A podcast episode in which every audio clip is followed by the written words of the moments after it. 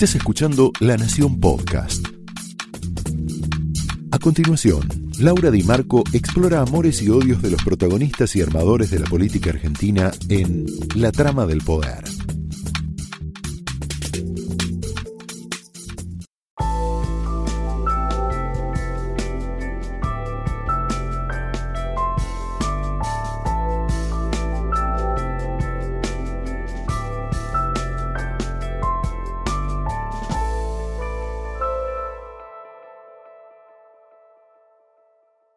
Muy buenas noches, bienvenidos a la trama de hoy. Hoy tenemos una trama oscura, intrigante, pero de la que tenemos que empezar a hablar. Y te vas a dar cuenta en el transcurso de esta noche por qué tenemos que empezar a hablar de estas cosas. Vamos a hablar sobre pedofilia, abuso sexual intrafamiliar infantil y pornografía infantil. Son tres delitos que están conectados. ¿Por qué hablamos de esto? ¿Cuál fue el disparador? La detención hace unos días del pediatra del Garrahan, Ricardo Russo, que está acusado de producir y compartir pornografía infantil. Se le encontraron en sus computadoras mucho material, unas 800 imágenes y 70 videos de chicos desnudos, de niños entre 6 meses y 14 años, para la justicia el hecho que haya retratado chicos desnudos, si es que se descubre que estos retratos son en el Garraham, eso es lo que la justicia está tratando de probar, el hecho de que estos chicos eh, sean retratados así, eh, para un médico que debería protegerlos, es abuso. Esto es lo que se está probando en estos días. Uno de los protagonistas de nuestra trama es Enrique del Carril, está encargado de la investigación, es el jefe de investigaciones de la Fiscalía de la Ciudad. Justamente está tratando de, que todas las piezas encajen, de probar que ese material fue grabado, fue obtenido en el Garraham. Está detenido este pediatra. Tal vez también la conmoción tuvo que ver con que se trata de un médico un médico pareciera más que un, ser humano, ¿no? Tiene mucho poder en nuestra sociedad y es por eso que uno le delega tanta confianza, como un padre. En esta trama vamos a hacer un, un, link entre un padre y un médico, porque nuestra segunda protagonista es Paula Watcher, que es la creadora de Red por la, Infancia, que trata, que acompaña a mujeres y a hombres también, pero básicamente son mujeres las que van a pedir ayuda por el abuso sexual intrafamiliar en, sus propios ámbitos. Paula Watcher sufrió en sus propias hijas, sus hijas sufrieron abuso intrafamiliar, ella inició una lucha en la justicia y finalmente eh, descubrió que el Estado no podía acompañarla porque cuando ella empezó esta lucha hace unos años, el delito sexual infantil intrafamiliar no era considerado un delito de acción pública, es decir, no era considerado un crimen en el que el Estado podía intervenir, sino un asunto privado. Evidentemente en los últimos años estamos avanzando muchísimo en estos temas y aunque la justicia sigue garantizando la impunidad de este tipo de abusos, y te vas a enterar por qué, en esta trama te vas a enterar por qué, eh, se ha avanzado en determinadas figuras legales, como sacar al abuso sexual infantil del ámbito privado, como sucedía, te acordás, hace varios años, cuando la violencia doméstica era considerada un asunto privado en el que nadie podía meterse, o los femicidios eran tipificados como crímenes pasionales. La pregunta que nos hacemos esta noche es cómo hacen los investigadores del cibercrimen para dar con, estos pedófilos que se ocultan en un lugar de la red que no se pueden rastrear a través de los buscadores convencionales. Se llama el lado oscuro de la web o la dark web. Usan mensajes encriptados, usan foros donde tienen que entregar material, esto suena aberrante, pero es así, como una especie de peaje para entrar a un foro cerrado de pedófilos. Y hay, por supuesto, toda una serie de técnicas que esta noche vas a conocer para, para detectar cómo se captan a los chicos y cómo se distribuye ese material. Se calcula, no hay cifras eh, oficiales unificadas, pero sí las ONGs que trabajan en el tema pueden reconstruir una cifra que tiene que ver con que, que ronda más o menos el 20% de la población podría potencialmente sufrir abuso sexual en sus familias, abuso sexual infantil. Las cifras son muy escalofriantes. Se calcula que eh, dos millones de chicos fueron abusados en la Argentina menores de 18 años, antes de cumplir los 18 años. Romper la red de silencio no es fácil. De hecho, se calcula que de cada mil abusos, 100 son denunciados y hay uno condenado. Se trata de un delito masivo, de un delito impune y de un delito invisible.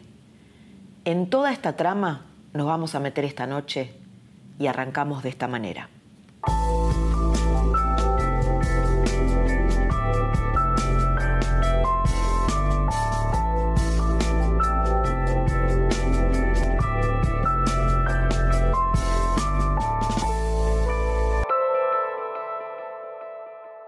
Buenas noches, Paula, bienvenida a la trama.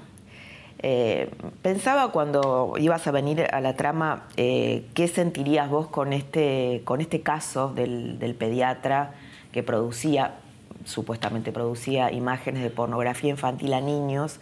Un médico, que en general son como intocables en nuestra sociedad, que también se asemeja un poco a la figura de los padres, ¿no? Y vos tratás de, eh, justamente tu, ONG trata sobre abusos intrafamiliares, donde hay un padre que muchas veces es protegido, es intocable.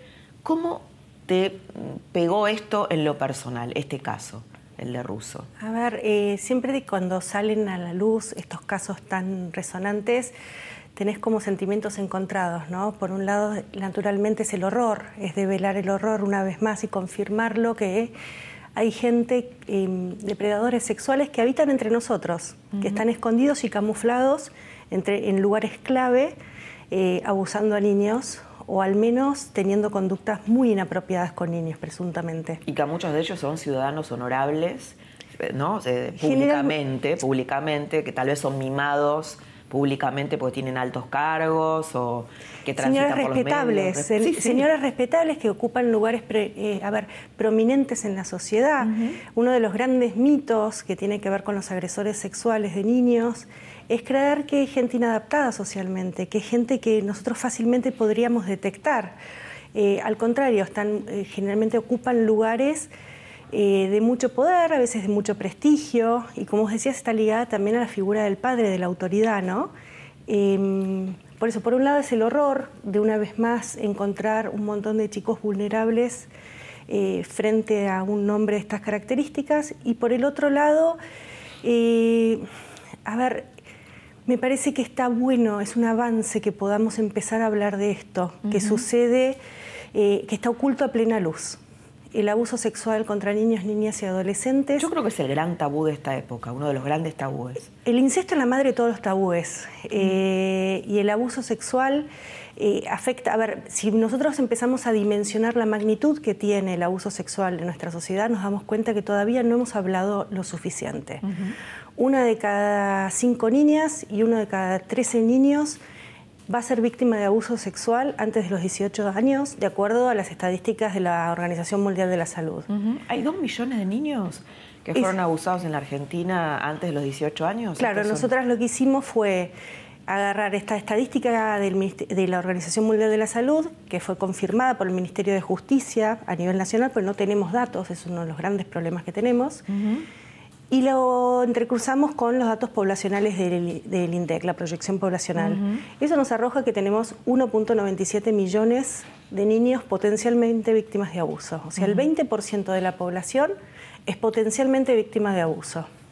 Entonces, si nosotros pensamos que hay algo que afecta al 20% de la población, nos damos cuenta que todavía no concientizamos todavía no hemos hablado todo lo que tenemos que hablar. De hecho, esta falta de debate, esta imposibilidad de, hablar y de tocar el tema plenamente, se tradujo en el tema legal. ¿no? Recién ahora el delito de abuso sexual infantil es eh, considerado un delito de acción pública, ¿no? un delito público y no privado. ¿Cómo fue este camino, que es reciente? Es muy reciente. Recién el año pasado pudimos lograr la sanción de la Cámara de Senadores, también por unanimidad. Fue un proyecto que armó Carla Carrizo y que impulsamos conjuntamente. A ver, hasta antes de la ley 27455, el delito de abuso sexual contra niños era un delito dependiente de instancia privada. O, sea, era de la intimidad, el Estado no se podía meter ahí. El Estado, si, si los padres, tutores o guardadores no ratificaban la denuncia, el Estado no investigaba. Eso daba el mensaje equivocado a la sociedad de que este delito pertenecía a la esfera privada, donde el Estado no tenía la obligación o quedaba eximido de alguna manera de em, investigar de oficio como cualquier otro delito. Nosotras lo que pudimos propulsar es un cambio a ver, en cómo concebimos primero la responsabilidad del Estado. El Estado tiene la obligación de proteger a todos los niños ante la sospecha de abuso. Y después también está relacionado con otro gran tema. El 80% del abuso es intrafamiliar. Con lo cual... Intrafamiliar estamos hablando de eh, la pareja de la madre, de un tío, de un abuelo sí, y del propio padre. Exacto, dentro del 80% del abuso intrafamiliar, el 80% a su vez es o el padre o el padrastro. Entonces, que son las personas que hasta hace poco tenían la obligación o, el poder de poder ratificar y autorizarle al Estado que investigue la sospecha de abuso. ¿Y no hay mujeres que abusadoras también? Hay mujeres abusadoras, de hecho, a ver, estamos hablando en términos generales de hombres agresores porque el 80% son agresores varones. Claro. Hay mujeres agresoras eh, en un porcentaje muy menor, pero las hay, sobre todo relacionado a facilitar o permitir que otro abuse de eh, su niño, ¿no? En general, yo lo, a ver, lo común, ¿no? y el triste que sucede es una mujer eh, eh, se vuelve a casar o vuelve a convivir con un hombre que abusa de su hija y cuando esa hija denuncia, crece, denuncia lo que, lo que digamos, lo, que pasó, lo que sucedió, la madre no le cree y tiende a proteger al, al abusador, a su pareja. ¿Por qué sucede eso? Es difícil entender eso, ¿no? Que una madre no proteja a su hija y que se alíe con su pareja. Es muy difícil, es muy difícil entender, eh, a ver, Siete de cada diez niños, de acuerdo a una estadística mundial de UNICEF, ni siquiera pueden romper el silencio. Poder poner en palabras lo que está pasando es algo que los chicos no muchas, en, su gran mayoría no lo logran. Claro, y porque te enfrentas a la familia, ¿no? Te enfrentas a la familia, te enfrentas a, a ver, el abusador lo que te dice, pues es algo que se va construyendo en el tiempo, el abuso, donde el agresor se garantiza el silencio de su víctima, ¿Cómo se construye? ¿Cómo se va Al principio seduciéndolos, haciéndola creer, fomenta la culpa, la chica, los niños se sienten culpables de alguna manera y el agresor lo que les dice es, nadie te va a creer, este es un secreto entre nosotros, vos sos especial. Eh, entonces es eh, generalmente le, tiene favores o ocupa un lugar de cuidado, cuidado entre comillas, ¿no? O de favoritismo y le va atrapando a... Eh, manipulando. manipulando en su propio silencio. Cuando después, entonces los mensajes es siempre, si lo decís nadie te va a creer, o ya a veces subiendo un poco la apuesta es, si lo decís, algo malo le va a pasar a tu mamá. Y los chicos, eh, a ver, es muy difícil poder romper porque generalmente el 80% de los, de los, casos tiene un vínculo afectivo con quien los agrede. Claro. No es fácil para el, los chicos. El, padrastro, la pareja de la madre que ocupa un lugar de padre. Exacto, y vos de repente ves en los dibujos que hacen los chicos, ponele, que con frecuencia los, los ilustran o los dibujan como hombres de dos caras. Una cara amable, una cara en teoría que es la cara que le muestran a todos y una cara monstruosa que es la que ellos solamente ven. Entonces los chicos quedan atrapados en esto y la realidad es que también, a ver, eh, de esto también pasa en no poder hablar, no hemos hablado lo suficiente. Muchas veces, frente a la develación del abuso, no todas las mujeres, o no, todos los adultos en realidad estamos preparados para escuchar. Sí, y muchas veces se habla de madres que incomprensiblemente avalan al abusador, ¿no? Sí, ahí hay, un tema, ¿no? Porque... o que avalan el abuso. El abuso se entiende así, ¿no? Digamos, psicológicamente, si hay un abuso intrafamiliar es que la madre lo avaló, es que la madre de algún modo... A ver, la madre no siempre se da cuenta. Eh, ahí es importante ver, pensar y repensarnos el rol de la mujer, ¿no? En todo esto. Eh, a veces creemos que la mujer siempre sabía que esto estaba pasando y la realidad es que en, muchas, en un gran porcentaje no se sabe, por justamente lo complejo que tienen estos delitos, eh, el abuso sexual en la infancia, es que transcurren a puertas cerradas. Las mujeres eh, generalmente eh, una reacción típica de madres que vienen a la fundación es cómo no me di cuenta. Pero esto pasaba en mi casa, en mi lugar, cuando yo estaba y, se, y tratan de reconstruir dónde estaban ellas que no vieron esto. Y era quizás en la hora del cuento, mientras que ellas estaban bañando a uno de sus hijos y el, su pareja o el padre de los chicos estaba abusando a la otra. Digo, son situaciones donde el agresor también se va a garantizar eh, que la impunidad. La impunidad, el secreto. Y hay mujeres que, como vos decís, hay mujeres que frente a eso se alían con el agresor y, silencian Yo se alían cuando les creen, ¿no? Al agresor, cuando creen que, es mentira, que es una fantasía del chico. Sí. A eso me refiero, ¿no? Sí, sobre todo, a ver, frente, a ver, vos pensar que frente al relato del chico, que te está diciendo que está siendo víctima de abuso por parte de tu pareja, tu marido, em, no estamos todavía preparados para escuchar muchas veces eso. Entonces queremos creer... mucho menos que cuando se trata del propio padre biológico, ¿no? Es, durísimo. Es durísimo. ¿Hay casos así? Hay muchísimos casos así. De hecho, a ver, el, gran fuerte de nuestra fundación es acompañar a eh, mujeres que están transitando, queriendo acceder a la justicia a partir de casos de abuso intrafamiliar.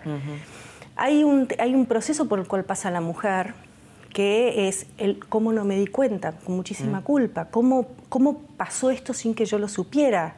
Y ahí hay otro tema. Eh, nosotros todavía no hemos hablado lo suficiente a nivel, a ver, no hemos tenido la, cantidad de información que necesitamos para poder prevenir el abuso o detectar el abuso. Yo te decía recién, eh, siete de cada diez niños, de acuerdo a UNICEF, no pueden hablar de esto pero hablan de otra forma, a veces no con palabras, sino con síntomas. Con síntomas, claro. Hay cambios de... Nosotros publicamos una guía que de hecho acá en La Nación la, están difundiendo, le hicimos de indicadores inespecíficos. ¿Cómo hablan los chicos cuando no es con palabras? Entonces vos hay un montón de indicadores inespecíficos, se les llaman inespecíficos porque no son específicamente de abuso, pero en su conjunto, cuando hay tres o más, tenemos que empezar a sospechar que de repente un chico que tenía control de finteres deja de tenerlo. Tiene cambios de comportamiento. Por ejemplo. Está, llora todo el tiempo, o está muy tímido, o está muy recluido, o al contrario, se empieza a, volverse muy agresivo. Tiene infecciones urinarias a repetición. Eh, se empieza a comer las uñas de una manera compulsiva, se empieza a tocar eh, en sus genitales o empieza a tener eh, actitudes de tocamiento hacia, no sé, la maestra, el docente. Hay un montón de eh, indicadores inespecíficos que cuando vos ves que hay tres o más, tenemos que pensar que posiblemente puede haber un abuso sexual atrás de eso. Entonces está bueno poder empezar a ver con datos cuáles son todos los mitos que tenemos respecto del abuso sexual. Así como al principio decíamos, sí, son señores prominentes muchas veces, son señores que están muy ajustados socialmente. Y son sí, creo que lo de Russo impactó porque es pediatra, ¿no? Tal vez si hubiera tenido otra profesión, digo, es un médico y los médicos tienen como, son casi como más que, más que seres humanos, no sé, son una especie de divinidad Tal cual, ¿no? En la sociedad, una autoridad que, bueno, claro, cuando salen a la luz estos casos, que no es el primero, ¿no? Tuvo el de Corsi. Justo te iba a decir lo mismo. Fíjate, eh, Corsi, psicólogo, eminencia, también, después también tenés referentes religiosos. Claro, sí, sí. Eh, porque era un ámbito que ya estamos casi más conscientes de que esto pasa ahí. Ahora. Ahora. En los clubes eh, eh, ¿te acordás de Independiente? Sí, sí, claro. De los casos que están subiendo. A ver. Claro, son personas que manejan poder sobre los niños. Es que se ponen justamente en los lugares, docentes, que también ahora el caso de Mar del Plata, Gianelli, digo, son, se ponen en lugares donde están con contacto con los niños, donde tienen fácil acceso a los niños. Entonces, ahí, por ejemplo, ahora también otro proyecto de ley que estamos impulsando es que se le prohíba ejercer cualquier tipo de estas, a ver, cualquier tipo de cargo o profesión en contacto con niños a los condenados por abuso sexual.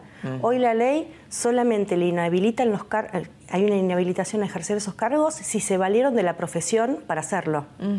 O sea, en su rol de pediatra abusó. Ahora, ¿qué pasa cuando en su rol de padre abusó? ¿Puede seguir siendo pediatra?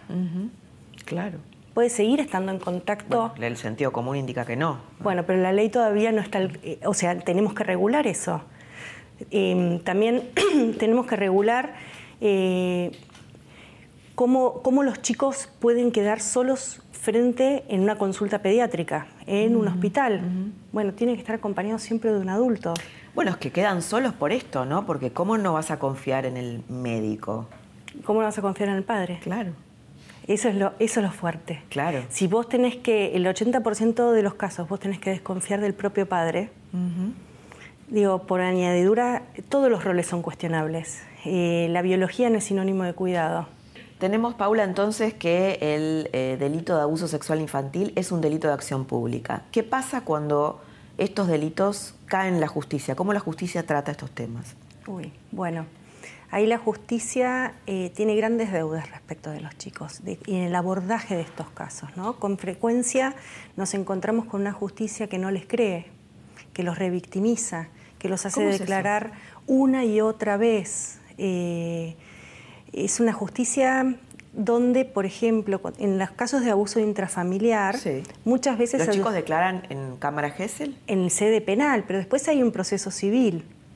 Un proceso civil donde con frecuencia lo que vemos muchas veces que se antepone la familia por sobre el delito, la unidad familiar por sobre la protección de los niños. Entonces, ¿por qué no se les cree a los chicos? No se les cree, pero es tu padre, pero es papá, entonces los chicos muchas veces hay lo que se llaman revinculaciones forzadas, que es los chicos están obligados a retomar el vínculo con quienes ellos denunciaron y identificaron como su agresor.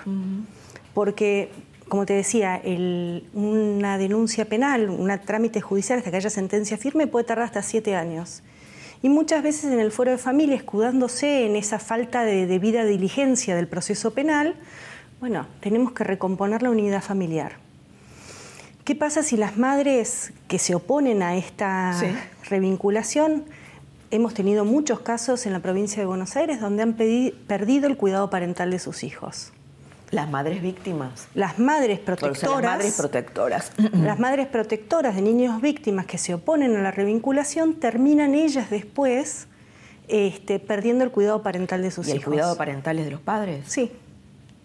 Pero es una aberración. Tremendo.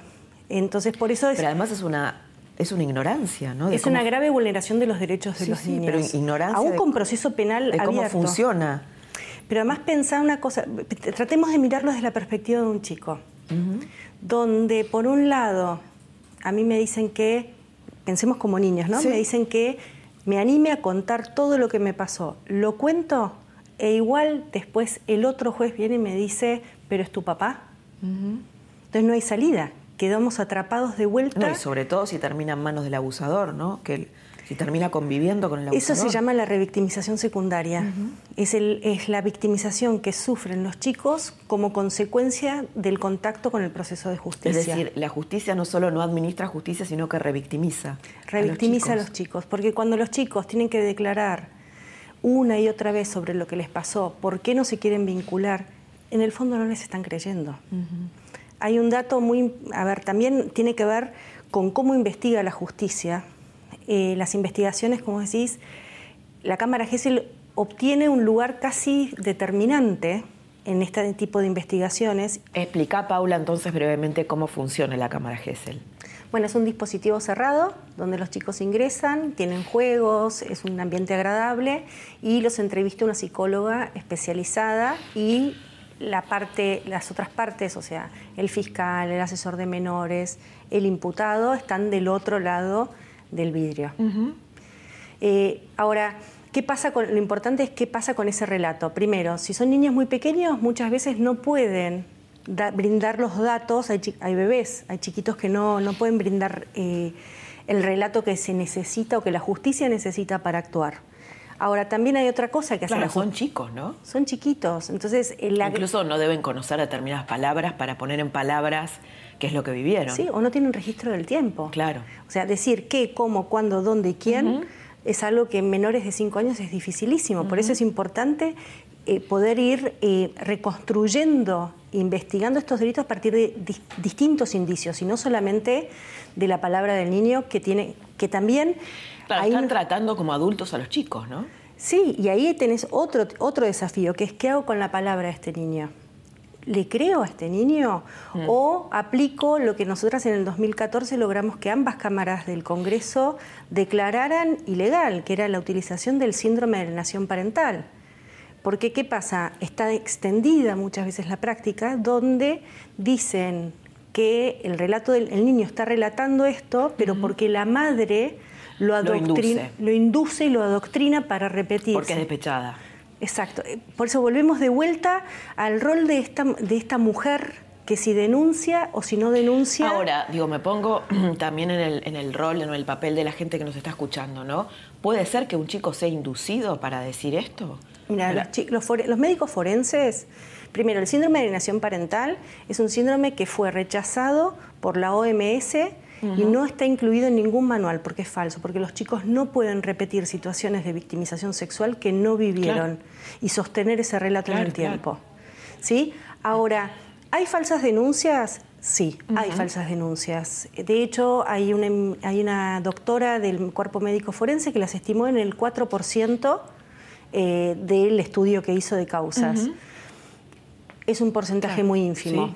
Ahora, ¿qué pasa de vuelta? Los mitos nos hacen querer creer que es más posible, porque ¿qué pasa? Si o sea, la justicia cree que es más posible un mito que la mayoría de los casos. Ahí nos interpela, hay una disyuntiva, ¿no? ¿Qué nos hace dormir tranquilos a la noche? Pensar que hay chicos que están siendo manipulados por mujeres despechadas, entonces o que hay monstruos que habitan entre nosotros, que hay depredadores sexuales, que un padre es capaz de hacer esto. Hay un tema, pero bueno, la ciencia lo que dice es que el síndrome de alienación parental no existe. Para la cultura es más tranquilizador pensar que hay una mujer despechada, ¿no? Exacto. Más en sociedades como la nuestra, donde hay una sacralización de la familia, y tenemos que, lamentablemente, las estadísticas nos interpelan a decir que el hogar puede ser el lugar de mayor protección para un niño, pero también de mayor riesgo. Paula, ¿por qué creaste esta ONG? Eh, bueno, vos tuviste algún tema en tu familia, no sé, bueno, cuánto querés hablar de esto, pero me gustaría que nos contaras para quienes te están mirando, para que sepan, conozcan por qué, por qué digamos, eh, te metiste en este tema. Mira, hace 10 años tuve un tema en mi familia eh, muy duro y me encontré con la ausencia del Estado. Yo era una madre que no sabía qué hacer y de alguna manera lo que más me preocupó es que cuando fui a pedir ayuda en el Estado no sabían cómo manejar este tema. Hace 10 años de esto casi ni se hablaba. ¿no? Era un abuso intrafamiliar. Intrafamiliar. Em, con el tiempo me fui encontrando con otras mujeres que estaban en mi misma situación. ¿Y cómo las conectaste? nos fuimos encontrando en los pasillos de tribunales, en los pasillos de los consultorios médicos y otras se fueron conectando, le fueron refiriendo mi nombre.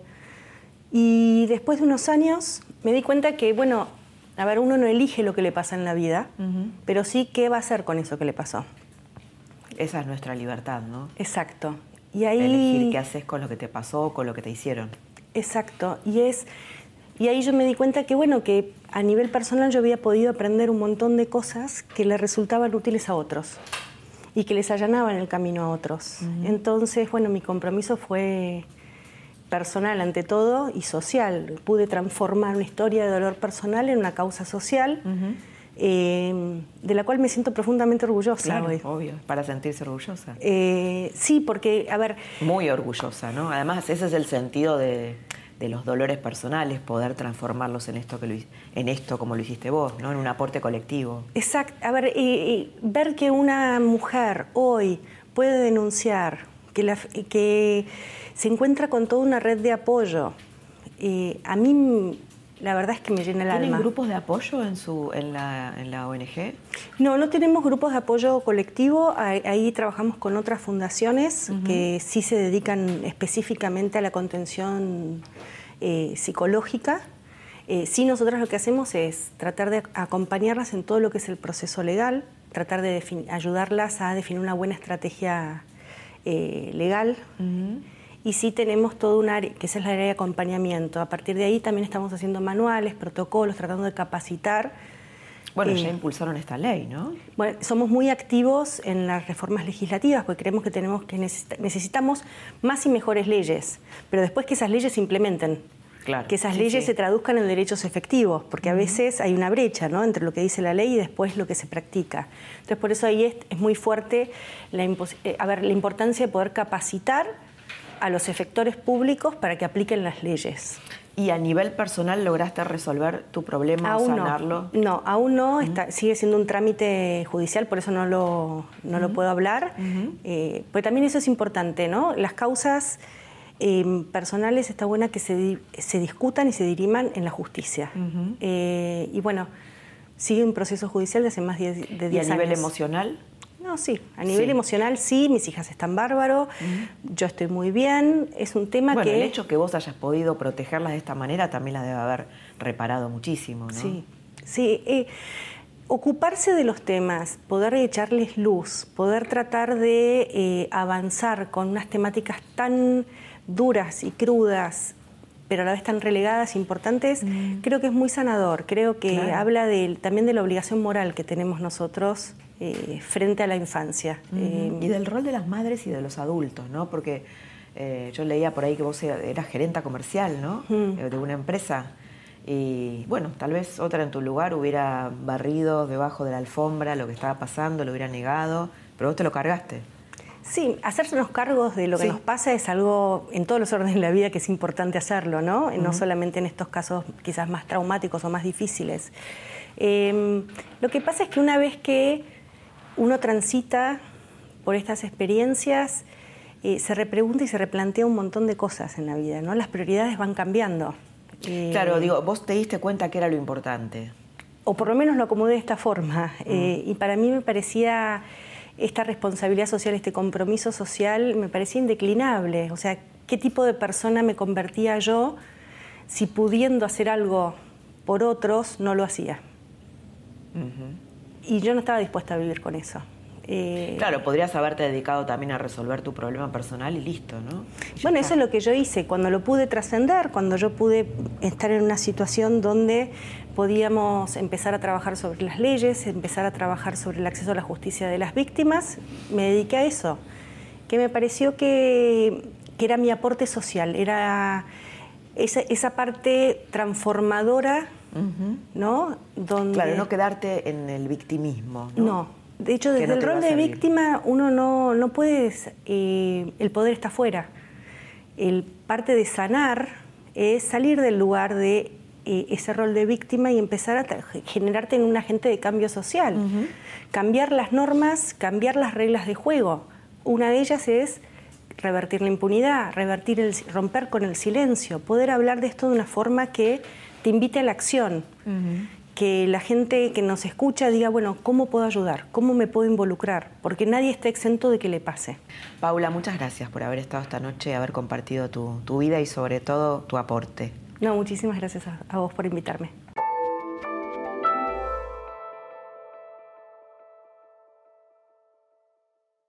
Hasta acá escuchaste a Paula Watcher, del lado de las víctimas. Ahora vamos a escuchar al investigador, Enrique del Carril está a cargo del Centro de Investigaciones Judiciales de la Fiscalía de la Ciudad, es el encargado de la investigación de este cibercrimen que involucra a Ricardo Russo, el pediatra del Garrahan que está detenido, está acusado de producir y de compartir, de distribuir pornografía infantil. Nos vamos a meter en la investigación pura y dura, cómo se investiga a una red de pedófilos y tiene detalles escalofriantes y desconocidos. Doctor del Carril, bienvenido, buenas noches a la trama de hoy, que es realmente eh, inquietante, ¿no? Es una trama oscura. ¿Cómo se llega o cómo arranca la investigación del pediatra ruso y en qué punto estamos hoy? Eh, esta investigación comienza con un viaje que nosotros hicimos a Brasilia por mesas para poner en común experiencias, investigaciones, y ahí el Ministerio de Justicia de, Brasil, junto con Homeland Security, que es una agencia de seguridad, una agencia policial norteamericana, nos presentan esta información que era se llama Luz de la Infancia 3, en la tercera de, estas operaciones, en donde había eh, conexiones de tráfico de pornografía infantil en Argentina. Entonces, ese es el comienzo de todo. ¿Cómo? pero digamos que esta investigación tuvo dos, dos facetas, ¿no? Hubo muchos allanamientos en noviembre del año pasado y recién ahora eh, bueno, se mete preso a este, a este pediatra, que creo que además fue un caso muy perturbador porque es un hombre que, eh, está supuestamente, digamos, uno le, encomienda a sus hijos para que los cuide y termina abusando de ellos, ¿no? Exactamente. Sí, este caso tiene eh, tres facetas, podríamos decir, porque una primera faceta en donde viene esa información técnica y hay que pegar esas identidades digitales con identidades reales, ¿no? Porque uno tiene direcciones IP, este, nombres de perfiles, cosas que, hay que después pegar. O sea, de IP, ¿de dónde salió, esa, esas imágenes? Exactamente. Ese dato es un dato técnico, pero no, no suficiente, porque cualquiera en su casa este, puede prestarle el wifi a una persona y esa persona se conectaría y la dirección iría a su casa. Entonces hubo un primer proceso, esto nosotros recibimos la información en agosto más o menos, en un primer proceso de hacer esa identidad. De hecho, nos habían dado 80 eh, conexiones, de las cuales logramos 40 allanamientos. Es decir, a ustedes les dan 80 potenciales pedófilos. Claro, o, sí, o computadoras de donde se produciría y compartiría pornografía infantil. Exactamente. Esto, en esta investigación muchas cosas quedan en el camino porque, por ejemplo, eh, bueno, por ejemplo puede pasar que sean los dos de una misma persona o información a la que no, tenemos información consistente para llegar a algún lugar este, o, o lugares en donde uno no puede encontrarlos. Eso también pasa, ¿no? Y ahí vienen los allanamientos, vienen los 40 allanamientos, entre ellos el de ruso y después viene un proceso que hoy en día es largo y complicado en el mundo, que es el análisis de, la información digital secuestrada. Hoy cualquier teléfono, cualquier computadora tiene muchísima información. Y eso, para analizarlo en forma forense, es decir, que sirva para un juicio, implica un trabajo muy largo. Por eso esos, esos espacios, digamos, de tiempo. ¿Por qué la investigación de esta red empieza en Estados Unidos y no se puede producir acá? No, esto, la verdad que con los delitos de este tipo, los delitos digitales en general, las fronteras no, ya no es un, tema del primer mundo, segundo mundo, mejores o peores. Hoy investigar digitalmente, digitalmente solo necesita uno una computadora y acceso a internet. Este caso, este, este nos lo pasaron ellos, pero hemos tenido cosas al revés. Hay un caso que tuvimos hace un tiempo que se llamó eh, Ángel Guardián, en donde nosotros descubrimos acá 100 chicas que estaban siendo acosadas por un por un groomer de, otro país y bueno. ¿Un groomer qué es? Un groomer es, sí, está bien. Digo porque hay gente que no está escuchando. Sí, sí, perfecto. Eh, grooming es un delito eh, que es el que acosa eh, por redes a un menor con objetivos de obtener, obtener imágenes este, sexuales. Este es uno de los grandes lugares donde el mercado de pornografía infantil consigue información, ¿no? Es extorsionar a un chico o una chica para que haga un video sexual. Ajá, le va haciendo como un trabajo emocional o de manipulación para que logre en general, producir ese video. En general el grooming, el groomer trabaja de dos maneras. Una es con la seducción, digamos, este, o si no, con la amenaza. Si no me das un video, mato a tu madre. Son cosas que hemos mm, visto. Claro, y para un adolescente eso... Un adolescente chico se lo cree de verdad. Se lo cree realmente, claro. ¿Cómo funciona, eh, doctor, la una red de pedofilia y qué es, que se habló mucho estos días el lado oscuro de la web o la web oscura, ¿no? Porque aparentemente Russo tendría o, distribuiría su material, distribuyó su material a través de una metodología más precaria, ¿no? De un programa más precario. ¿Cómo, es, ¿Cómo es esto? ¿Cómo funciona la red de pedofilia? Es muy parecida a cualquiera de las redes sociales o, grupos en los que estamos nosotros, en su lógica, ¿no? Es decir, hay este, grupos de pertenencia, por, porque el, pedófilo tiene una pertenencia o un gusto, perverso obviamente, por determinados eh, niños, digamos, ¿no? Es que consumen, y qué sé yo, niñas entre 8 y 10, ¿no? Son bastante parcializados en eso, con lo cual se generan esos grupos así, y después hay material viralizado que va pasando, que ya es conocido, material nuevo, hay grupos de pertenencia que piden el aporte de material nuevo para entrar, tiene una lógica... Ah, como un peaje. Como una especie de peaje, sí, sí, sí. ¿La web oscura cómo es? ¿Cómo, lo definimos? Ahí la web, la, la web oscura, la dark web, es una especie de este, Internet en paralelo. Siempre se habla como de un Internet que está abajo. Técnicamente no es exacto esto, pero un Internet que no tiene buscadores, no tiene este, grandes empresas que le indexan, porque Google lo que hace es hacer un índice de todo Internet, por eso encontramos las cosas que encuentra. una especie de inventario, ¿no? Claro. Sí, sí, sí, exacto. Lo que hay en la Deep Web son como si dijéramos listas de, lugares, ¿no? Como si fueran grandes listas donde uno tiene que entrar por encontrar el rubro que busca, que puede ser ilícito o no, digamos, ¿no? En general es ilícito. Claro. Este, y entonces uno, hablamos de, no sé, tráfico de armas o de drogas. Tráfico de armas, tráfico de drogas. Todo el crimen organizado se esconde en esa parte. Contratar un asesino. Ah. Sí, sí, sí. Eh, nosotros nos ha tocado investigaciones en la web, en la dark web, y uno se encuentra con de todo. La arquitectura de la red no permite que se, que se, que se rastree como si sí, sí se rastrea en Internet eh, normal. Hay otros métodos, pero no ese método de la IP, que es el que estamos acostumbrados. ¿Cuál sería la diferencia entre la pedofilia y la pornografía infantil, el consumo de mm. pornografía infantil? Eh, a ver, la pornografía infantil en realidad no es un, concepto demasiado preciso. En realidad uno tendría que hablar de abuso sexual infantil. Nosotros usamos pornografía infantil porque hay, este, por decirlo de alguna manera, pornografía infantil este, no... Eh, me cuesta decirlo no ilegal, pero por ejemplo, bien intencionada, el típico caso es el del sexting, ¿no? Un chico que le pasa a una chica o viceversa alguna imagen de contenido erótico entre chicos, pero claro, el material es un material donde hay un niño, un menor de edad eh, involucrado en, actividades sexuales. Eh, entonces, la pornografía eh, el abuso sexual infantil o la pornografía infantil en, el sentido más estricto y legal es, es ese mercado enorme que no es un mercado quizás este, en el sentido de, compra y venta, sino muchas veces de socialización de estas imágenes. Y después está... O sea, el, que consume pornografía infantil, digamos, su goce, por llamarlo de algún modo, entre comillas, es ver este tipo de imágenes. Claro, sí, sí. El delito, este delito es un delito eminentemente digital, digamos. Y a veces nos pasa lo mismo con, los con el groomer por ahí es una persona que no busca el contacto físico con el chico, sino que quiere la imagen.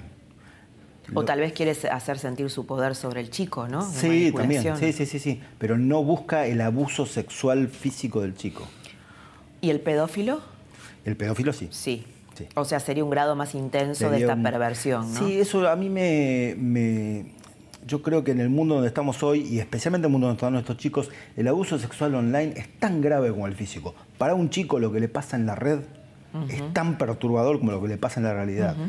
Los nativos digitales viven en ese mundo digital como una continuidad del mundo normal, con lo cual no hay una diferencia de, que esto es algo preparado para un abuso sexual. No, no, para un chico es tan víctima en lo digital como en lo físico.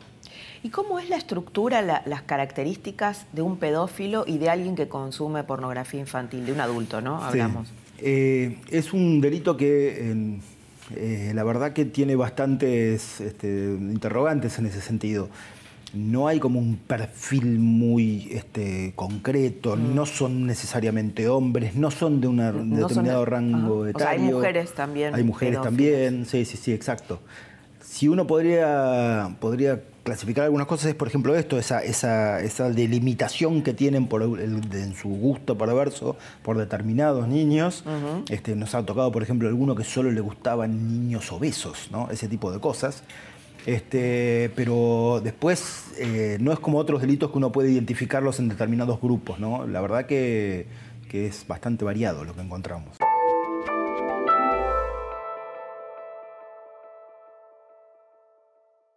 ¿Es posible que se haya frenado a, Russo en la fase, digamos, más perversa, que es el paso de abusar de los chicos, pasar de la pornografía a la pedofilia? Es posible, eso lo, vamos a ver con el análisis de la información este, y ojalá sea así. ¿no? ojalá, ojalá no haya pasado nada este, demasiado terrible con niños concretos. ¿no? Esperemos que sea así. Usted antes contaba sobre los foros en los que se movían los pedófilos. ¿Cómo se puede digamos, hay, cómo funcionan, cómo se ingresa, mm. que es, solamente compartir material o, hay, hay, digamos, este tipo de fotos sí, o hay, otras cosas. Hay de todo, tiene, como les decía, tiene la misma lógica que cualquier grupo de WhatsApp que nosotros tenemos. Este, ah, ¿También funcionan por WhatsApp? También funcionan por WhatsApp, hemos tenido casos de WhatsApp. ¿Y cómo sería eso?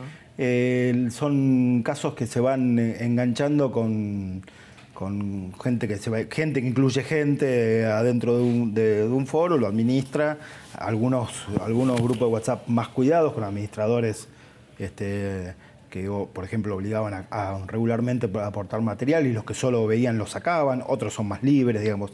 Es la misma lógica de la sociedad digital, ¿no? este, entonces, tiene, tenemos que pensar en esas lógicas, digamos, y en esos niveles. Hay más más eh, novatos, por decirlo de alguna manera, grupos libres en la red de Internet libre, y hay este, un lugar un poquito más sutil, que es el lugar donde estaba Russo, las, redes P2P o la Dark Web. ¿no? Ahora, hay estadísticas que son muy alarmantes, ¿no? Más o menos eh, las estadísticas hablan de unos 2 millones de chicos que son abusados eh, antes de los 18 años en la Argentina. Mm. Eso, digamos, sí, tiene relación. es un delito en crecimiento. Yo creo que las redes ahí tuvieron algún tipo de de, influencia en esto. ¿Por qué? Porque antes el delito de abuso sexual, primero era un delito generalmente eh, doméstico, intrafamiliar. o doméstico, este, y además era, como un delito vergonzante, digamos. El, pedófilo era alguien que se sentía un bicho raro y solo, que tenía esa, esa, pulsión, digamos, y no la compartía. Las redes permitieron compartirlo, hemos encontrado cosas tan escalofriantes como instrucciones para llegar a un abuso sexual a un niño. Es decir, se socializó el delito. Ajá. O sea, en estos foros comparten. En estos foros, pero instrucciones, encontramos un documento grande de instrucciones de cómo hacer para el acercamiento y todo. Para cooptar un chico. Cooptar un chico y abusar de él. ¿Qué pueden hacer los padres frente a eso? Eh, los padres, bueno, ahí yo esto también lo insisto mucho, tenemos que pensar, especialmente nosotros los que no somos digitales nativos, eh, que este es el mundo de nuestros chicos, digamos, ¿no? Y es un mundo real, no es un, sistema de comunicación, es un mundo, es un lugar Internet. Sí, y también por la fragilidad de los adolescentes, no solo de los chicos, ¿no? Psicológica. Sí, sí, eh, exacto. Uno tiene que hacer educación. Y la educación tiene que ser consistente con la edad del chico. Es decir, yo no puedo dejar a un chico de 6 años libre en Internet. Y no puedo controlar absolutamente un chico de 16. ¿No? Un chico de, 6 años, 8 años, le diré, bueno, estos son tus amigos, este es tu lugar, como hacemos en la calle. Sí, sí. ¿no? Y un chico de 16 quiere, un chico y una chica de 16 quiere conocer este, chicos y chicas de su edad, con lo cual no puedo decirle no solo los que vos conocés eh, realmente, eh, físicamente, porque no es lo que quiere él. Entonces, hay que tomar esas decisiones consecuentes, lo mismo que en la realidad. Si vamos a la plaza con un chico de 8, lo llevamos de la mano y a uno de, 16 le damos plata para que se tome el, colectivo, digamos, ¿no? Y le decimos tener cuidado. Sí, lo que pasa es que me parece que la diferencia en la web es que hay cosas que nosotros ignoramos, ¿no? Por ejemplo, esto que usted está contando de eh, un manual para acercarse a un chico a través de las redes que, no sé, hace unos años la recomendación o lo que uno le decía a un chico es, bueno, vos no dejes que te hagan nada que no quieras o que no entiendas, ¿no? Esto en el nivel físico. Ahora, en la web... Lo mismo. Yo creo que estoy convencido que es lo mismo. Es decir, es, un mundo real, es un espacio real. Entonces hay que tomar esas mismas decisiones. A un chico de, de, 8 años, de, estar con él al lado, y un chico de 16, decirle, tener cuidado, no hagas lo que no te gusta, pensar que esto se puede viralizar, etcétera. Es decir, tomarlo desde ese punto de vista. Y nosotros los que no estamos acostumbrados a ese mundo, eh, los padres, tenemos que entenderlo. No puede ser que no sepamos cómo funciona Instagram, Snapchat, que es donde están nuestros chicos. Tenemos que entender esas plataformas, porque además van cambiando, ¿no? Son claro, nuevas y nuevas ellos van migrando también los van chicos, migrando, los chicos van... Eh, cuando donde están los padres, los chicos se, van escapando de van nosotros. Escapando, claro. Entonces, Exacto es una responsabilidad de nosotros como padres entender esa plataforma, cómo funcionan, cuáles son las, posibilidades de conexión, este, qué, le, puede ocurrir, puede eh, sufrir violencia verbal, puede, puede sufrir un contacto directo con alguien, puede sufrir eh, una filmación, es decir, entender de qué estamos hablando. Sobre todo, estoy pensando porque en la pubertad o en la adolescencia se producen choques con los padres naturales, ¿no? confrontaciones, y donde el chico está más frágil o más débil, tal vez es más vulnerable a este tipo de de perversos, ¿no? Sí, la, la pre, pre, pubertad o la pubertad primera es el lugar donde es más crítico. 12, 11, 12, 13, ese lugar este, es bastante más crítico donde los chicos están empezando a salir de, sus lugares de contención y sin demasiadas herramientas, ¿no? ¿Es posible desbaratar completamente o esclarecer qué pasó en esta red eh, que, en la que pertenecía Russo? ¿Hay más médicos, hay más pediatras? ¿Él es solo el único? Eh, sí, eh, como le digo, esto es una especie de investigación en cascada, ¿no? Entonces, seguramente tengamos nueva información y veremos de nuevo.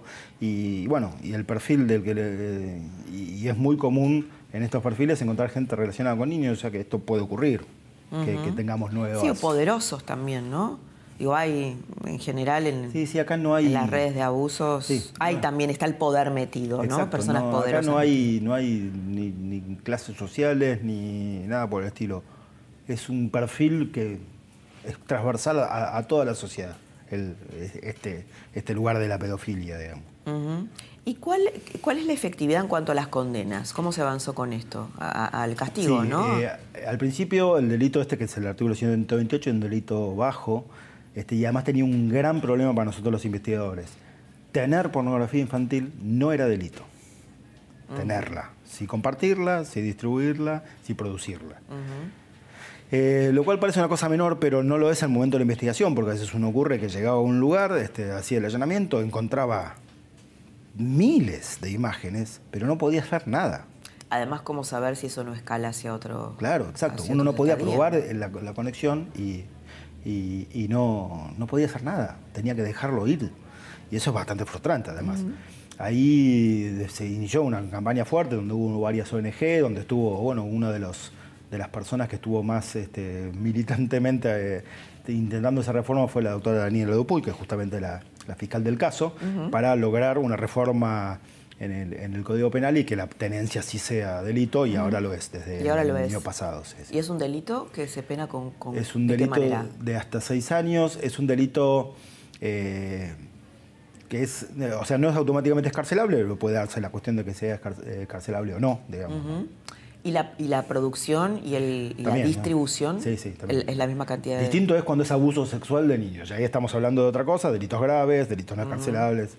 Pero esa franca sí, es un delito que puede ser escarcelable o no. Bueno, doctor, para terminar, ¿cómo, eh, a ver, algún diagnóstico, alguna evaluación de cómo puede seguir el caso este que nos conmocionó tanto y que originó esta trama de hoy, ¿no? El caso este de de, este Russo. ¿Cómo puede terminar esto? En lo que hace el caso, el viernes pasado, ya, ya tengo, fue muy, intensa esta semana, fuimos al Garraham, hicimos una serie de fotografías y... Eh, ¿No está probado que hayan sido obtenidas esas fotografías en el Garraham? Eh, estamos, estamos en ese proceso, es decir, hicimos fotografías y videos comparativos y estamos en un proceso de probarlo al nivel judicial, es decir, no, a la simple vista uno podría decir sí, no, mirando, pero uno tiene que presentarle al juez algo forense. Mire, esta foto es acá por estas razones, ¿no? Estamos en ese proceso ahora. Hoy la causa está con secreto de sumario y bueno, se van a ir disparando distintas medidas. Bueno, muchas gracias por haber estado esta noche y habernos bueno, explicado todo, todo este lado oscuro, no solo de la web, sino de, la humanidad. Gracias. muchas gracias. El abuso sexual intrafamiliar es el tabú más grande de estos años. De muchas cosas se empezó a hablar, de esto no, se empieza a hablar y este es el gran avance. Con avances y retrocesos, eso también se trasladó a la justicia, vimos que la justicia tiene muchísimas falencias, pero creo que podemos rescatar de este programa un logro importante y es que la violencia sexual infantil hacia los niños, hacia quienes deberíamos proteger, el eslabón más débil de nuestra sociedad, bueno, ese delito aberrante hoy es del ámbito público, salió del ámbito privado. Y este me parece que es un logro sobre el cual eh, podemos avanzar, seguir avanzando mucho. Hoy aprendimos mucho y vamos a seguir aprendiendo en otras tramas del poder. Te espero la próxima semana para compartir otras historias. Que tengas muy buenas noches.